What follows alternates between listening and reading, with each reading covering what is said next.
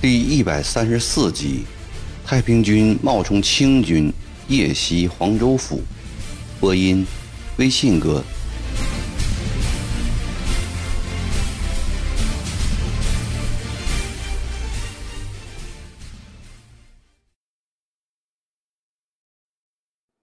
第二天断黑的时候，一支一千多人的清军来到了黄州城下，领头的。却是官居太平天国地官右正丞相周国瑜。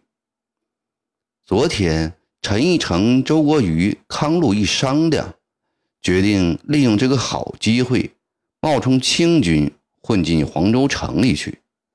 太平军因不屈紧张，又因常游动打仗，无暇制作军服，常常从战死的清军官兵身上剥衣服穿。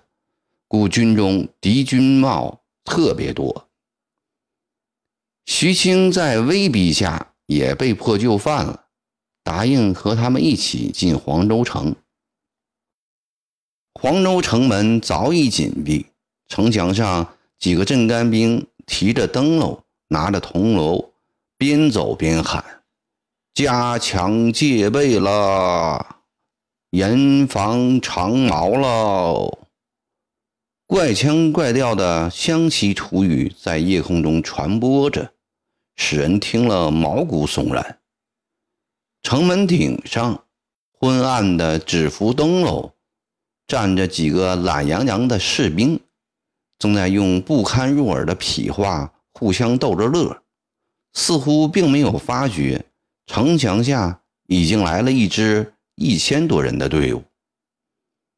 周国瑜命令。徐青对着城楼喊话，徐青拍马上前，高喊：“城上是哪位军爷在值夜？”连喊了两三声，才见一个人提着灯笼走过来。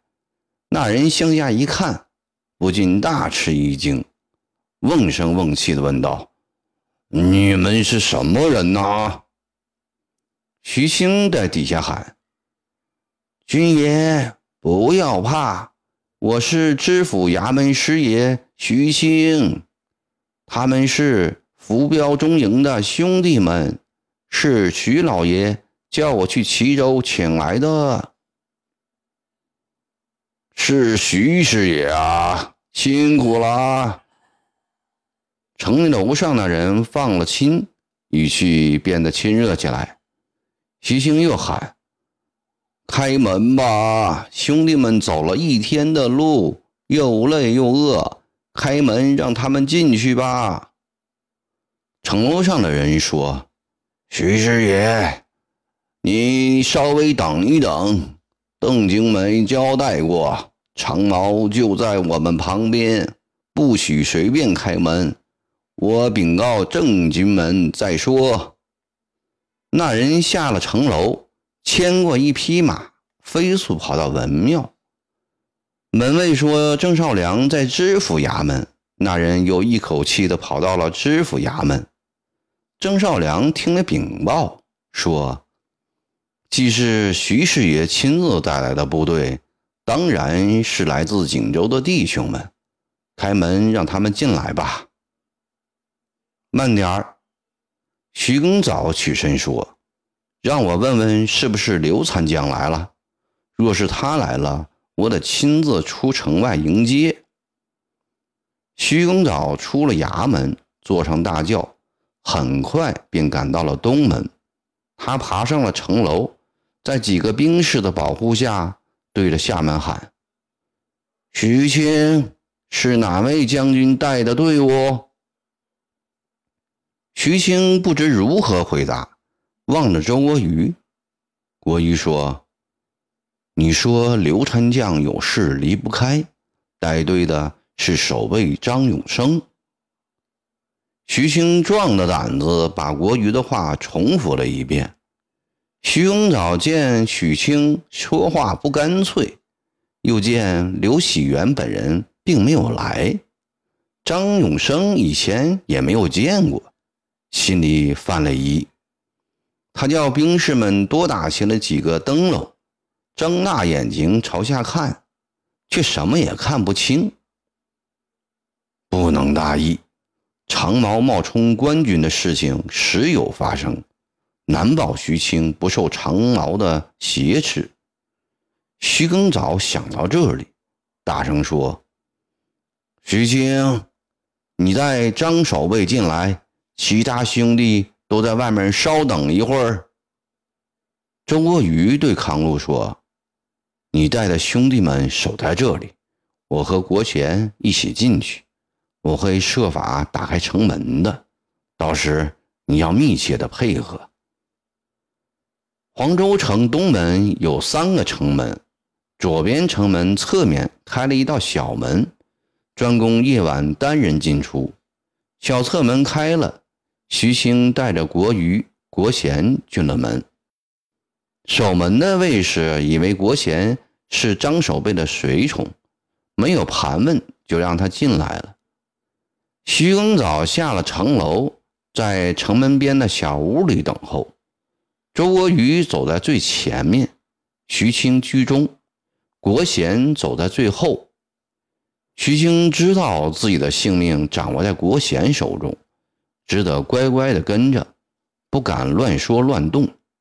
进了屋，周国瑜见一个穿着五品文官服的干瘪老头坐在那里，知道是徐庚早，便上前施礼道：“浮标中营守备张永生参见知府老爷。”徐永藻列为欠欠身子打礼，盯着周国瑜问：“是刘参将派你来的？”“是的。”周国瑜从容回答。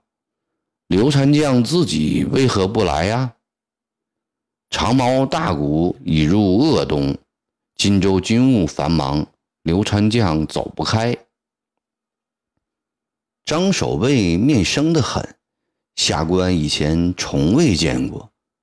徐庚早以怀疑的眼光上上下下的打量着周国瑜，卑职新从武穴调来齐州，怪不得老爷也不认识。周国瑜早做了准备。徐庚早见徐兴站在旁边，一直不开枪，脸白一阵红一阵，心里更是怀疑。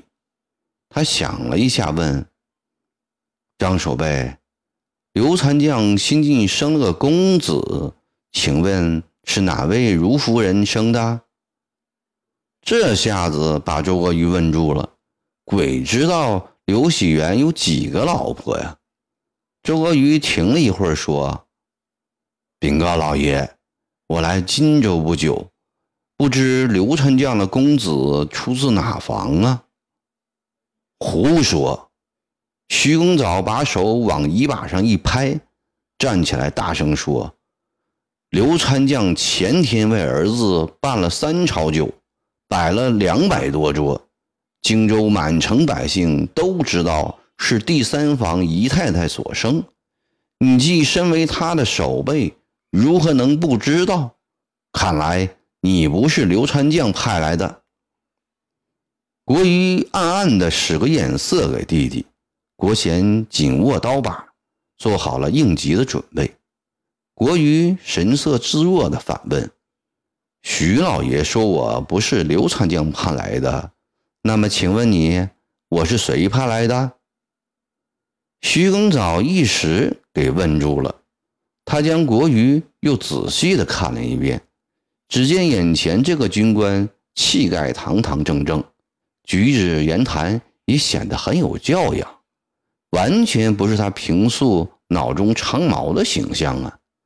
他极不自然地笑了一下，说：“张守备，你暂且休息一会儿，待我问问徐青。”转脸对徐青说：“你跟我到里屋来。”周瑜心想：这一问岂不露了馅儿？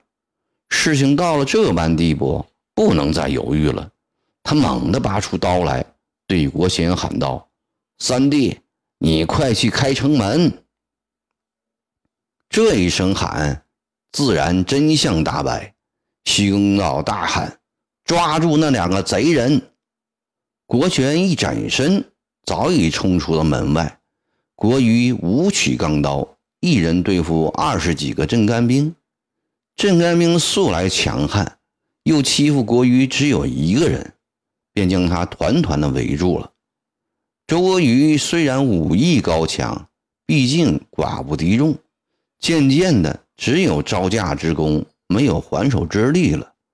一个凶恶的麻子趁空从背后捅进一刀，国瑜惨叫一声，扑倒在地，血流如注，含恨死去了。城门边，国贤砍倒两个守兵后，用刀将门砖剁断。打开了右边的侧门，康禄指挥门外的一千多兄弟冲进了城门。